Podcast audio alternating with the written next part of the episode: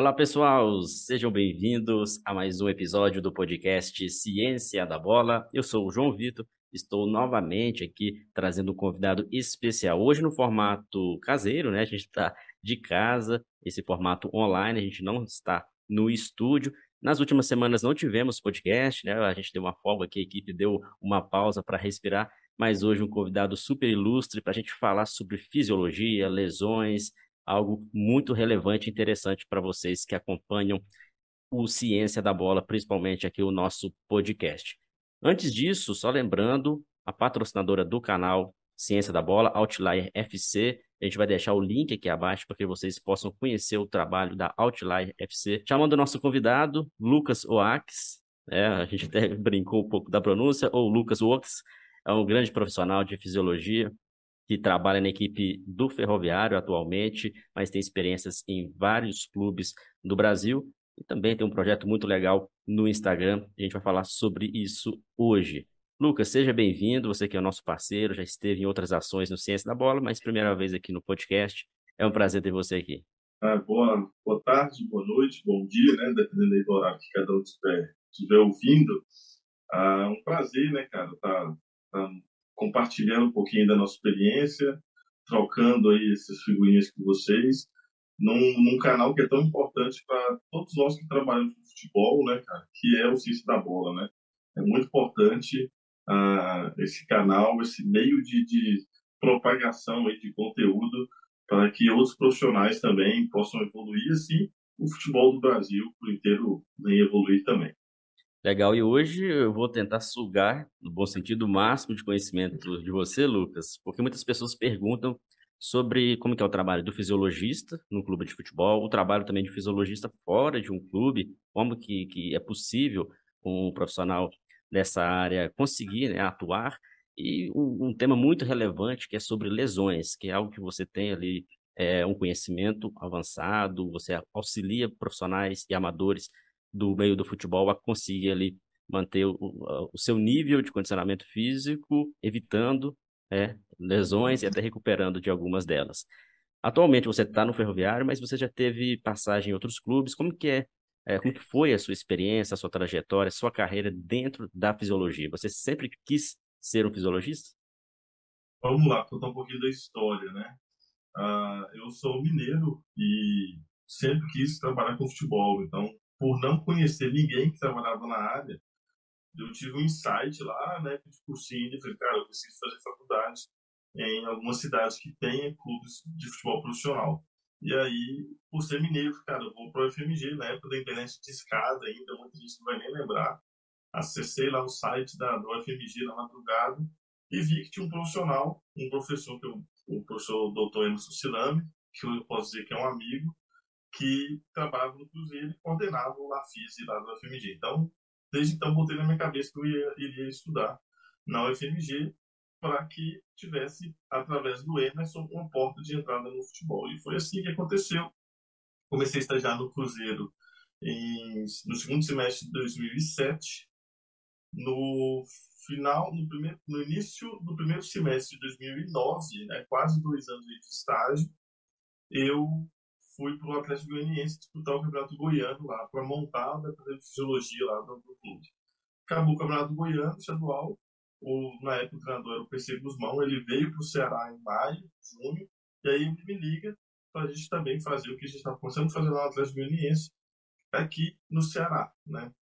O Ceará tinha 16 anos que não, não frequentava a primeira divisão, e aí a gente, com um trabalho de formiguinha, né, a gente dividiu a implementação do setor, do, do setor de fisiologia em três momentos, curto, médio e longo prazo, e aí eu tive a felicidade de conseguir implementar até o médio prazo, né, que eram já a parte de melhoria da, da, do setor de musculação, né, a instalação da, da parte de transição, a gente tinha muita lesão recidiva, a partir do momento que a gente colocou um setor específico para a transição, para auxiliar fisioterapia, e preparação física e ficava parte da fisiologia, a gente diminuiu muito o número de, de lesões recidivas. E o momento né, a longo prazo, que era a termografia, que né, foi dado sequência aí com outro profissional. E aí, então, esse, esse no Ceará foi de 2009 a 2016 e nesse tempo aí, nesses oito anos, sete, oito anos de Ceará, eu tive a felicidade de ser, fazer parte da, das categorias de base da seleção brasileira de 2013 a 2016, também ali implementando rotinas, processos, juntamente com, na época, o Guilherme, ele ficava só na granja, o Guilherme Passo, projeto de da, da seleção principal. Então, a gente contribuiu aí um pouco com na organização, então, modelos de, relatório, o que, que a gente tinha pedido dos clubes, o que, que os clubes mandariam para a gente, a gente passaria para os clubes após as convocações dos atletas, tanto no profissional quanto na base. Então, encerrou o vínculo do Ceará em, 2000, em dezembro de 2016. Dois, é, 2017 todo eu fiquei desbravando né, a fisiologia, levando a fisiologia e a minha experiência para os, os atletas não profissionais, no caso, com, com, dando aula de personal né, aqui em Fortaleza. E em 2018 eu fui para a China, logo ali para a China, do lado ali da esquina, foi implementado o departamento de fisiologia no Renan Dinier, que é o time aí, quem, quem tá mais por dentro do futebol, que foi o Henrique Dourado. Então fiquei em 2018, temporada de 2018. Na temporada de 2019 eu volto para o Brasil e retorno à China para fazer um trabalho de gestão de performance individual com um atleta, que é o Ricardo Basté. Jogou no West Ham e também a gente tinha trabalhado lá no, no Renan Dinier retornando então da China em julho de 2019, eu aceitei o convite do ferroviário de montar também o departamento de fisiologia. Era o primeiro ano de Série C do clube, eu tinha recém sido campeão da Série B em 2018. E aí a gente está no ferroviário desde então. Então, conciliei aí de 2019 até o ano passado, tanto a fisiologia no clube de futebol profissional quanto a fisiologia como treinamento personalizado aqui em Fortaleza. E aí foi onde eu montei o Peladeiros de Aço, que é um projeto aí de, no, no Instagram de venda de treinos específicos para quem gosta de bater sua pelada, então, ou seja, levar toda essa bagagem de conhecimento que eu tenho de futebol profissional para quem gosta de praticar seu futebol amador. E aí hoje a gente já atende também atletas profissionais que atuam fora do país, uh, na modalidade X1, que é, está crescendo muito, né? Então, aqui, aqui, aqui em Fortaleza mesmo, tem, tem, eu tenho dois atletas que jogam X1 que é praticamente profissional, que cada final de semana é 10, 12, 15 mil que cada recebem a aposta. Então, então, a gente também já está fazendo esse trabalho aí via Instagram para atletas também profissionais. Então, Legal. encurtado rapidinho foi isso aí. uma longa experiência interessante, porque você consegue entender como funciona a logística de um clube, o dia a dia, as necessidades de um clube profissional, e tem esse projeto em paralelo, que é um projeto para atletas amadores, um treinamento mais individualizado, porque a gente sabe, né, o papel do fisiologista ali, o apoio, a importância que tem até mesmo na prevenção de lesões no clube, e também é, você levando isso para um outro contexto, para os atletas amadores, que são atletas que às vezes não têm uma base, um histórico, como atletas profissionais, né? Um histórico na prática da modalidade, histórico de treinamentos, e o risco né, de lesões pode ser um pouco maior. Conta um pouco desse projeto, você falou, é o nome Peladeiros de Aço, é isso? De Aço, é. É, é o Peladeiros de Aço. Fica tudo dentro do meu Instagram, né? São uma esteira de, de programas de treinamento aí, desde treinamentos mais simples, né? São treinamentos de campo, até treinamentos individualizados. A grande ideia é que eu também sou peladeiro, né? E no meio dessa correria de trabalho, de família, a gente acaba perdendo força, perdendo condicionamento e infelizmente as lesões elas vão ficando mais mais presentes, né? E aí eu tive uma lesão de posterior e eu fui fazer em mim o mesmo treinamento que eu passava para os atletas profissionais. Eu falei, cara, deu certo comigo, por que isso não vai dar certo também? Para tantos outros peladeiros aí que sofrem com lesões. Eu tinha tido uma lesão de posterior. E aí eu formatei, cara, um, um produto, um programa, que é o Peladeiros de Aço, são seis semanas também de força, né, com carga crescente, tem testes físicos, tem, tem planilha de controle de carga. E aí eu formatei e comecei a mostrar para um amigo, outro amigo, cara, que massa, tal, não a gente nunca teve acesso a esses treinamentos. Muitas vezes a galera que, né, você que está escutando aí, da sua pelada, quando treina, faz uma musculação mais generalizada, uma musculação mais comum, E aí a ciência já mostrou pra gente que a especificidade é a chave, né, cara, para prevenção de lesão, controle de carga. Então, então aí a gente foi. Os caras, cara, coloca para vender que vai dar certo. E a gente foi, foi desbravando esse mundo, esse mundo virtual, né, esse, esse mundo digital aí, esse, de, da produção de conteúdo, e foi dando certo, cara. Então, hoje a gente está praticamente só no ferroviário e na, na empresa, no Peladeiros de Aço, onde a gente tem os carros-chefes da empresa é o Peladeiros de Aço e o programa Zero Lesões, que é um programa individualizado aí, com três meses de duração. Então, tem, tem, é, é muito legal ver que o quanto que o, o peladeiro, né, o atleta amador, assim, ele é carente de treinamento específico. Porque muita gente fala, cara, eu nunca tinha feito esse treino. Só fazia cadeira de extensor, por exemplo, e vivia com, com, com tendinite patelado.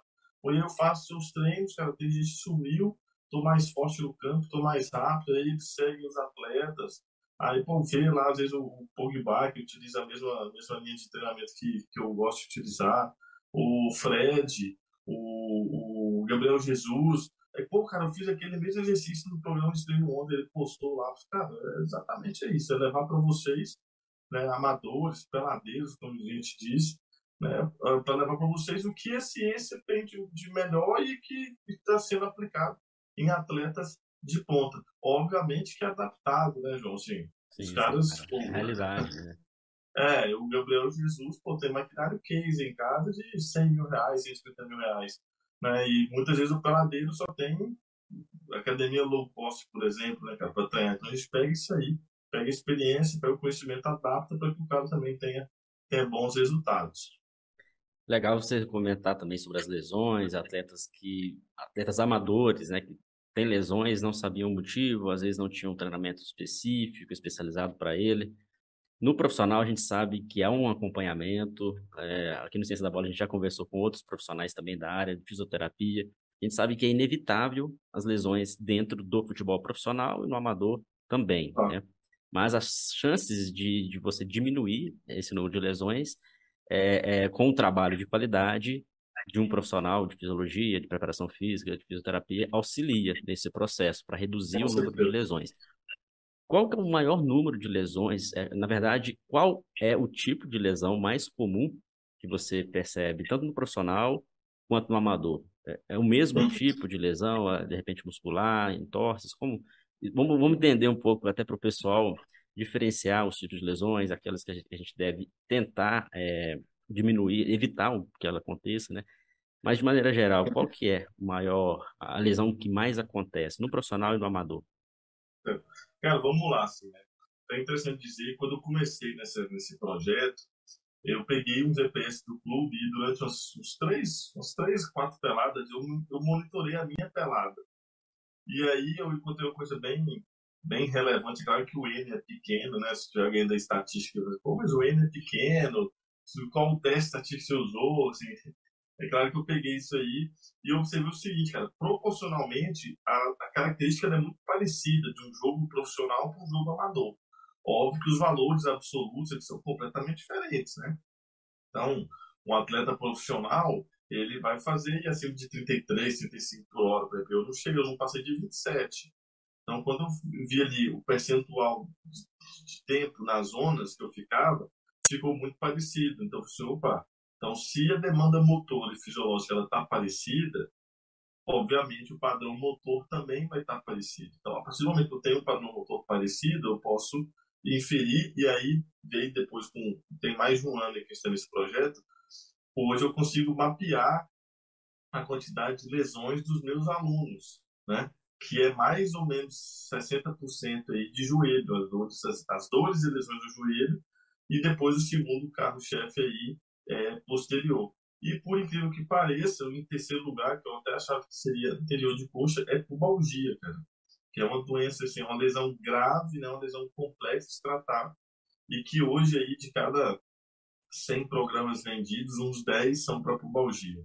Então, é mais ou menos uns, uns 50 e poucos aí para joelho, uns 30 a 40 aí de, de posterior e, e o restante aí, a maioria é é pubalgia, que é algo que, que tem muito a ver com, com o estilo de vida do próprio peladeiro, né, cara? Muito tempo sentado, perde força, tá, ganha peso, né? então é, foi, foi uma surpresa, assim, uma, uma grata surpresa. Não, não imaginava que pubalgia fosse, fosse ter tantas pessoas sofrendo com pubalgia assim. E sobre as lesões, né, cara? A gente... Ô, ô, Lucas, só para a gente entender, para o pessoal também compreender, a pubalgia, é, só para deixar claro, é uma inflamação específica na região do pubis e o que pode ocasionar, onde que o atleta, por exemplo, ele, durante o jogo, ele pode é, sentir e atrapalhar o desempenho só para o pessoal entender. É, vamos lá, vamos lá, vai, vai dando os toques aí que a gente vai explicando. Cara, o pubis, né, região síntese pública ali, onde fica a bolsa escrotal ali, ah, é uma região onde tem muita origem e inserção de músculos. Né? Então, para quem, quem te lembrar aí do esqueleto, né, musculatura que vem do membro superior para baixo, né, do membro inferior, coxa, anterior, posterior, ela vai se inserir na base anterior, na base inferior do pubis. Né? Então, o está olhando aqui, ela vai se inserir nessa, nessa base aqui. Enquanto a partir da musculatura de tronco, ela vai se inserir na base superior do, do pubis, de maneira bem didática assim, para vocês. Então, a partir do momento, e aí eu tenho na base inferior a região anterior e a região posterior, só para vocês entenderem isso. Então, a gente tem quatro eixos, quatro vetores de força aí, né? pelo menos quatro vetores de força nessa região.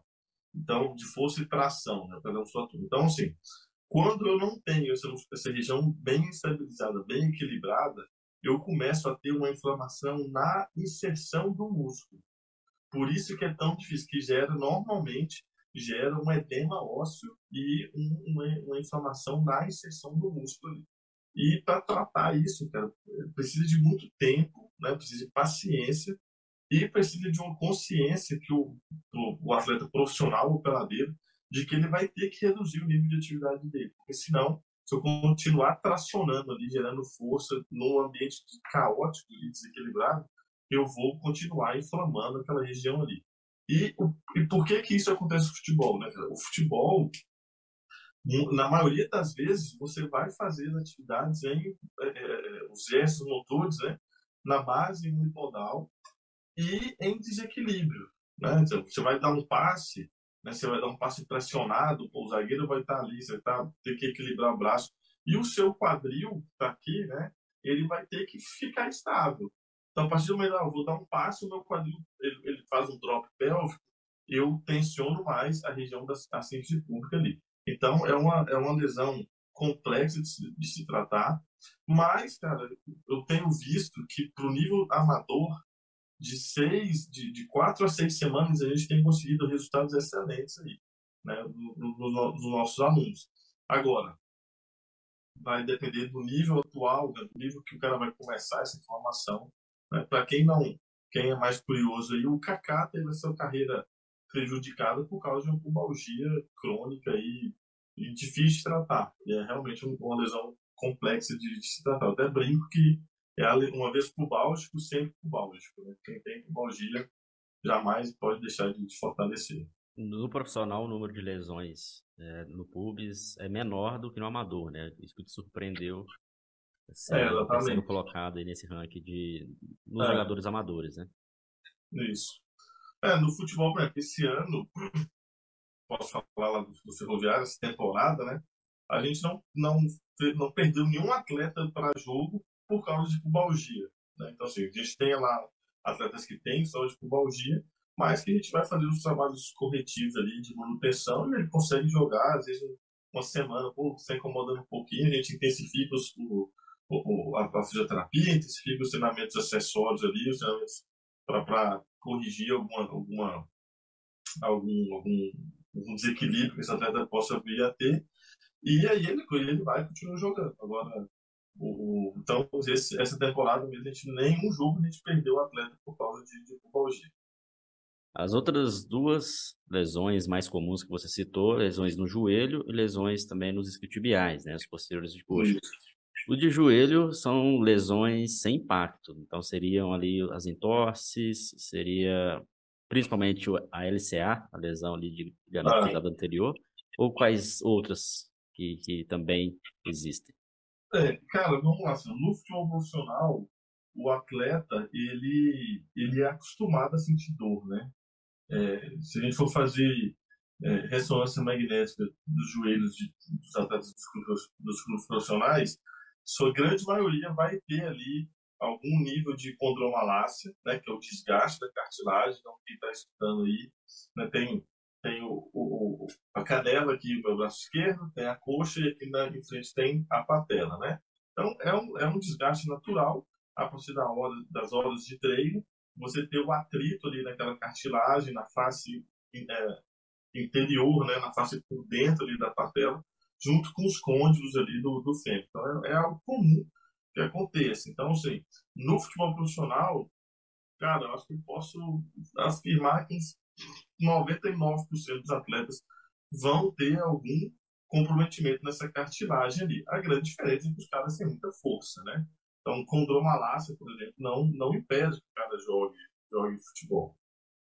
A outra, outra dor joelho que influencia bastante é, são as tendinites, que talvez já comece a tirar, dependendo do nível de tendinite patelar, né, que é a inflamação do tendão patelar ali, que é o tendão que o Ronaldo sofreu a ruptura, que fica ali da patela para coxa, para canela, né?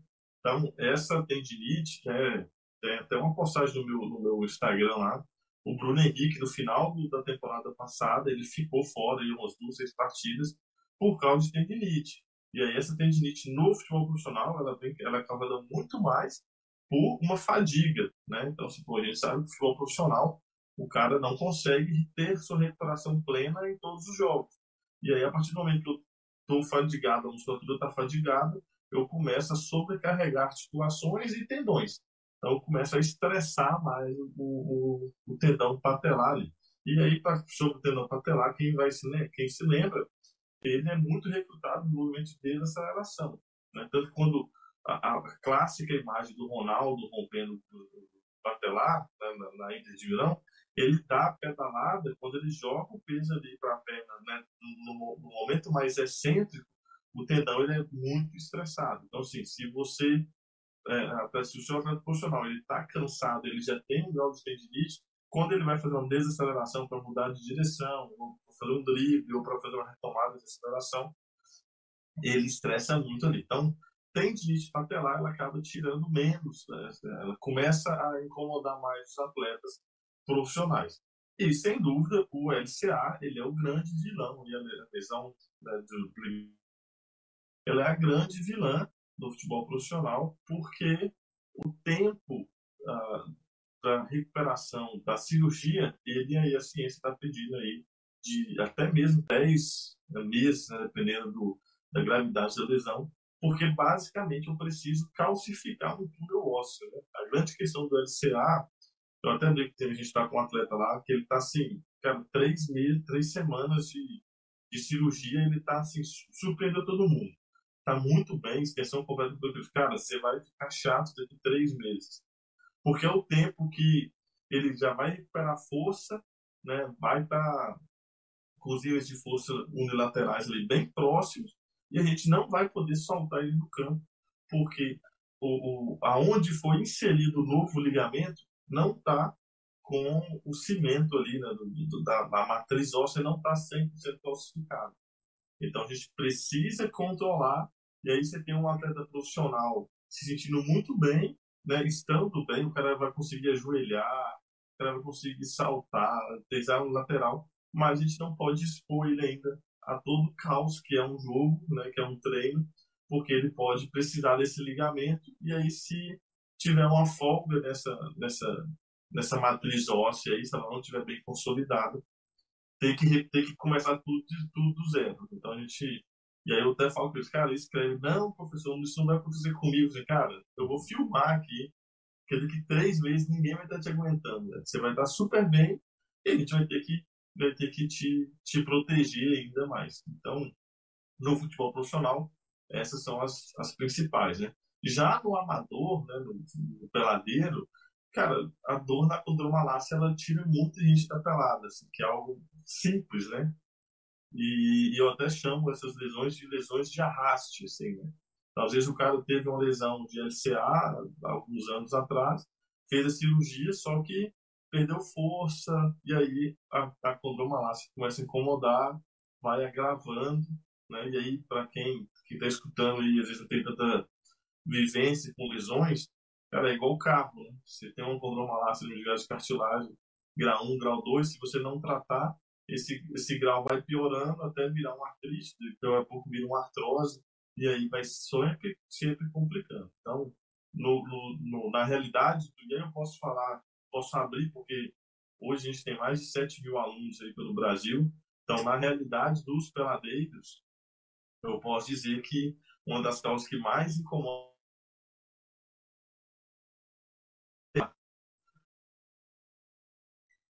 Então, essas são as lesões do, no profissional, né? Principalmente a, a, que acomete a região do joelho. No amador, quais são as principais? São as mesmas? Isso, vamos lá. Cara, no amador, uh, por incrível que pareça, né?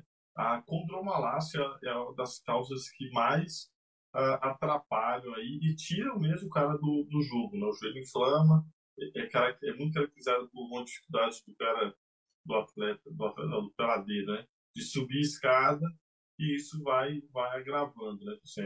Esse desgaste na cartilagem do, do atleta amador, ele vai ser mais acentuado porque o nível de força dele é menor. Né? E assim, na correria, trabalho, família, né? treina pouco, mudança na composição corporal, ele vem envelhecendo, vem perdendo massa magra, vem perdendo força, então eu acabo sobrecarregando ainda mais esse joelho. Então, assim, no futebol amador, diferente do futebol profissional, a condromalácia é a maior vilã dos, dos peladeiros, né, seguida depois por tendinite, né, por tendinite. E a, as lesões gelcianas acontecem também num, num grau uh, interessante, uma quantidade né, relevante aí, mas é menor do que a dor de condromalácia. E eu até costumo brincar, e eu falo nas, nas lives, muitos atletas, muitos peladeiros, eles passam a sofrer a dor por LCA, por condromalácia, após as suas lesões de, de LCA. E o cara rompeu de LCA, ele perdeu força durante a recuperação, muitas vezes não recuperou essa força completamente, volta a jogar e aí esse joelho começa a incomodar mais. Então, são as lesões de, de arraste que eu falo após uma lesão de LCA.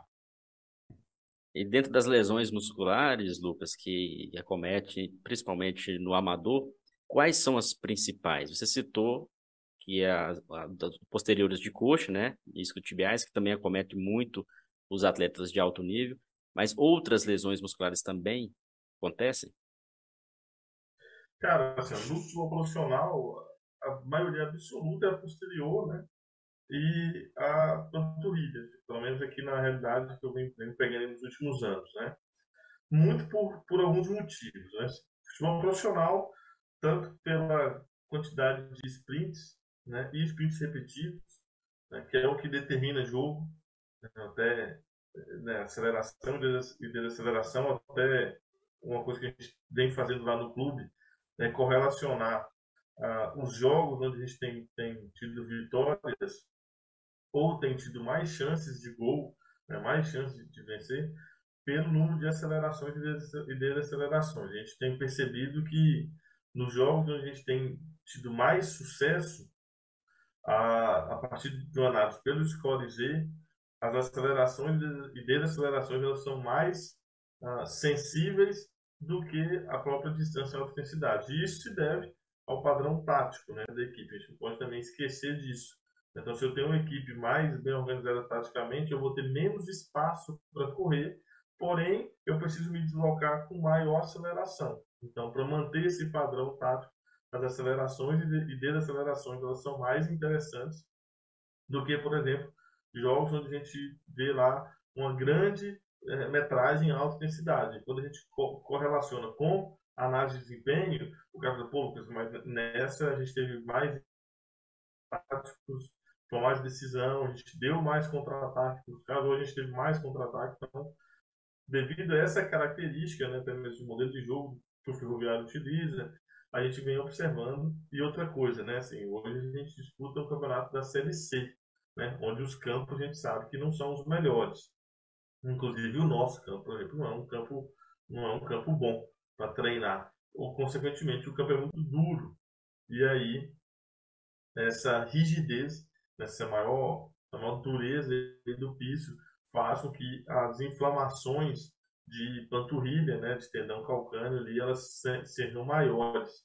Então, na minha realidade, nos últimos três anos aí, 2019 para cá, as lesões de panturrilha elas também vêm crescendo muito no clube. A gente tem estudado algumas estratégias para melhorar essa reatividade dessa, desse grupo muscular, mas no, no futebol profissional, assim, o que, o que vem incomodando mais, a gente vem atrapalhando mais é a lesão de posterior, pela, pela capacidade de sprint e acelerações que é cada vez maior, e também a lesão de panturrilha, que a gente, juntamente com o departamento de fisioterapia aqui do clube, a gente entende que a qualidade do piso de treinamento ela influencia muito nisso aí.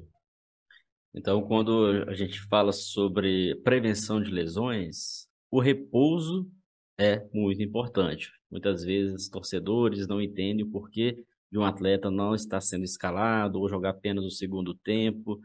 Vocês fazem esse controle diariamente durante os treinamentos.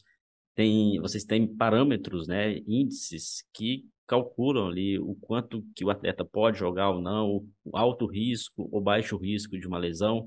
A termografia, você até citou no início, é uma das, das possibilidades utilizadas, mas no dia a dia, até para o pessoal entender, até mesmo a gente sabe que há essas diferenças de controle de cargas e de equipamentos tecnológicos do amador para o profissional, né?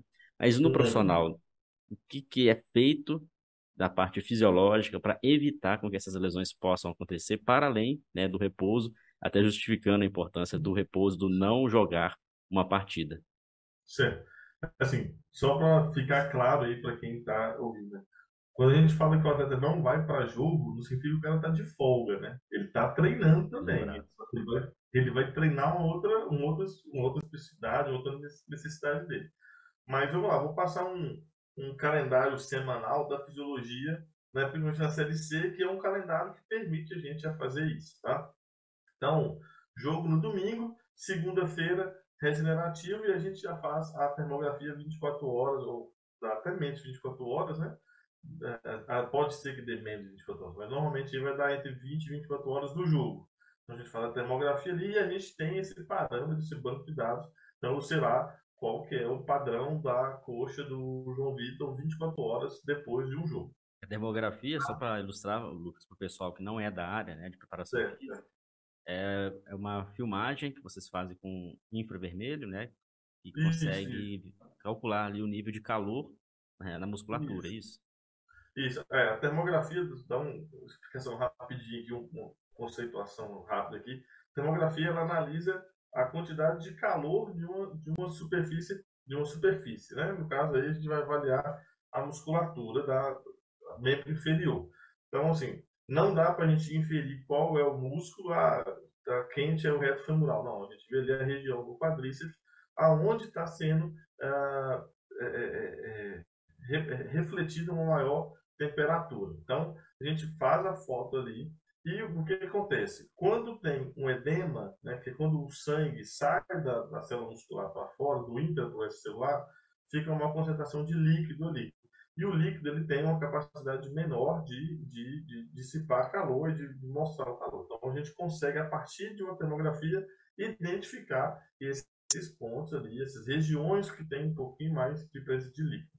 Outro ponto que a gente busca entender também na termografia, encontrar na termografia, são processos inflamatórios. O processo inflamatório ele gera mais calor. Então, assim, eu pego a foto do João Vitor e vou acompanhando. Opa, o João Vitor aqui, o quadríceps dele, ele tem uma média de temperatura X. Então, se a partir de um jogo essa média oscilar mais ou menos que um grau, aí eu começo a fazer uma investigação mais profunda. Então, opa, está aquecendo, vamos ver se tem algum ponto inflamatório aqui, um ponto mais inflamado. Ou então ela está hiporreativa, né? ela está mais fria, vamos ver se tem alguma região com mais líquido aqui, mais edema. A partir disso, junto com a fisioterapia, a gente vai traçando as estratégias. Então, 24 horas antes, eu vou comparar o, João Vitor com os outros jogos 24 horas, as outras medidas 24 horas de jogos dele. Então, porque eu, eu preciso manter esse padrão na, na comparação. No, na terça-feira, a gente repete a termografia, com foco em quem já deu alguma alteração ali, e faz o controle neuromuscular, que é né, o, são três saltos que a gente faz, a gente pega ali a variação individual, que basicamente, para quem uh, entende aí, é, é 20% do desvio padrão. Então, vamos lá, traduzir isso aí.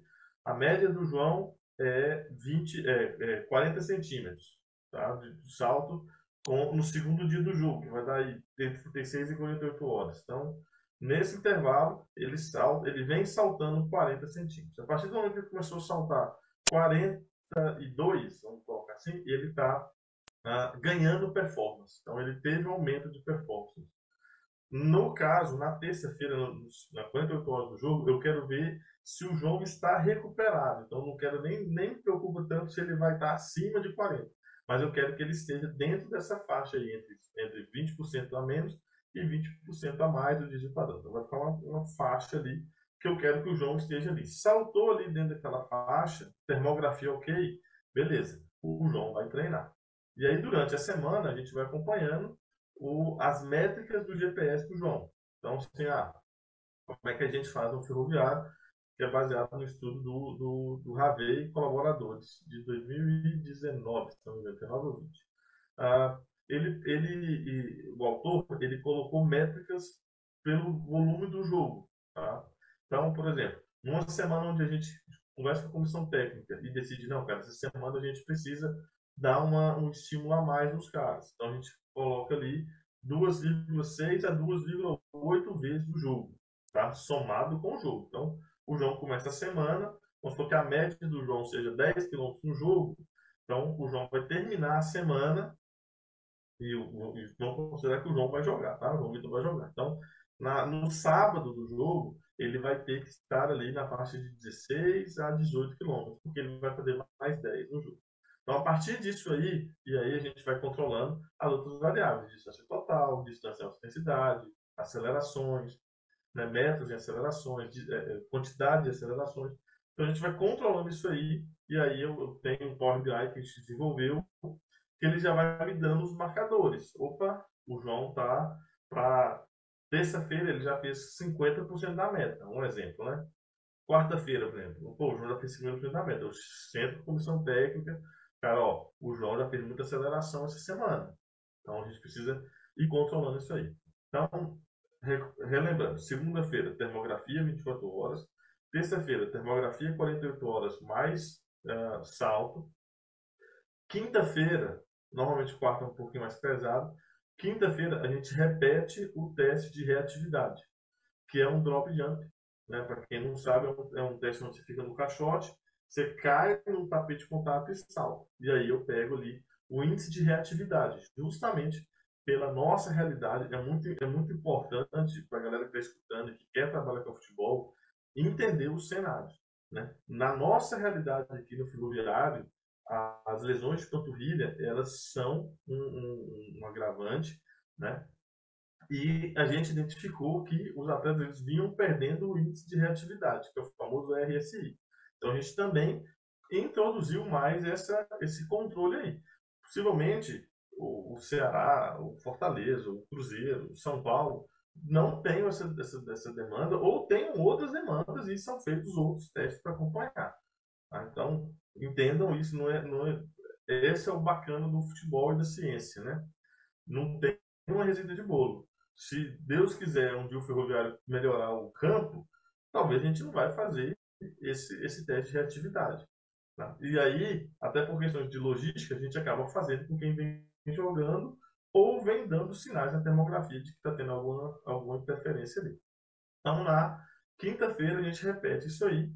E aí, no, na sexta-feira, que é o véspera do treino já pronto, a gente repete a termografia. Porque aí é, é para dar o aval para o treinador se precisar de fazer alguma alteração, pensar no plano B, ele ainda vai ter ali o treino de sexta e o treino de sábado. Então, é mais ou menos isso que a gente vai fazer, que a gente faz no dia a dia do ferroviário, né, dentro das nossas realidades, das nossas necessidades da nossa especificidade.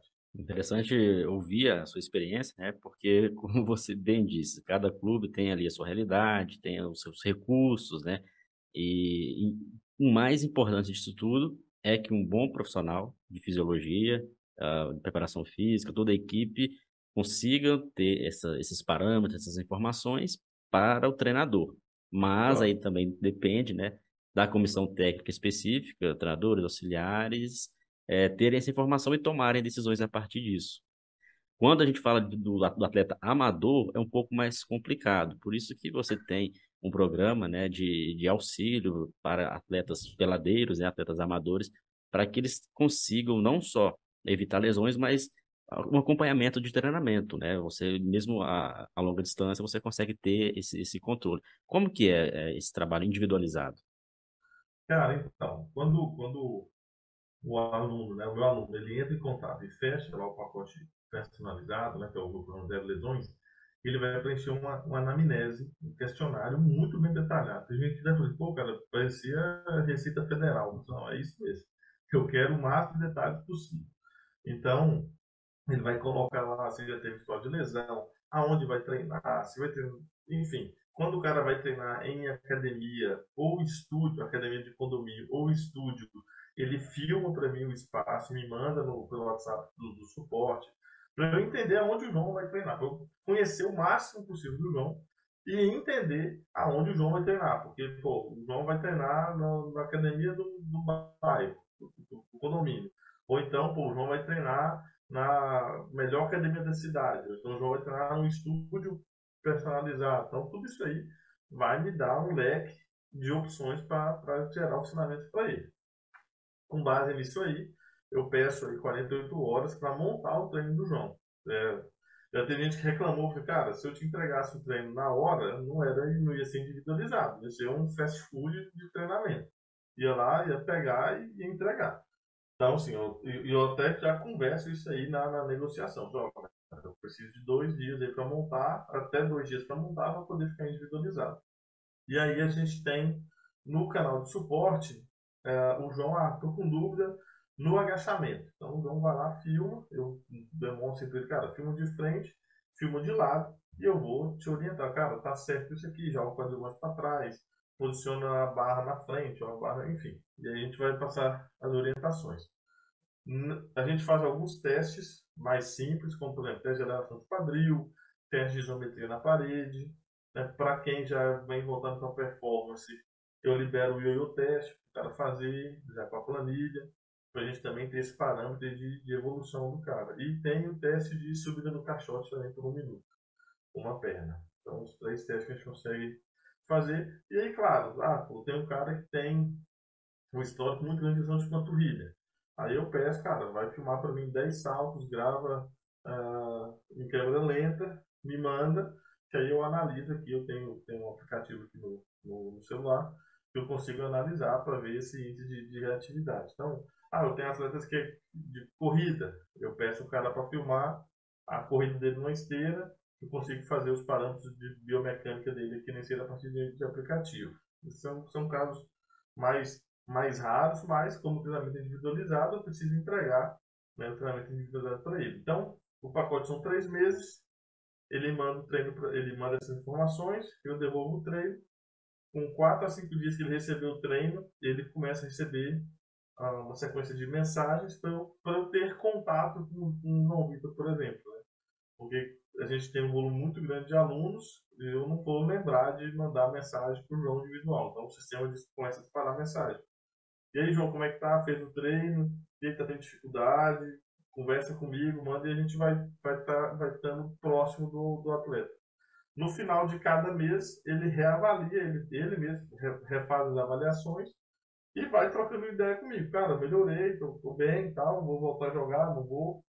E aí a gente vai traçando aí as estratégias até ele voltar, voltar a jogar e como que ele vai voltar a jogar.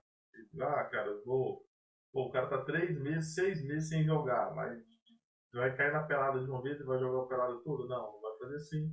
A gente traça as estratégias até mesmo para ele voltar a bater sua pelada. É mais ou menos.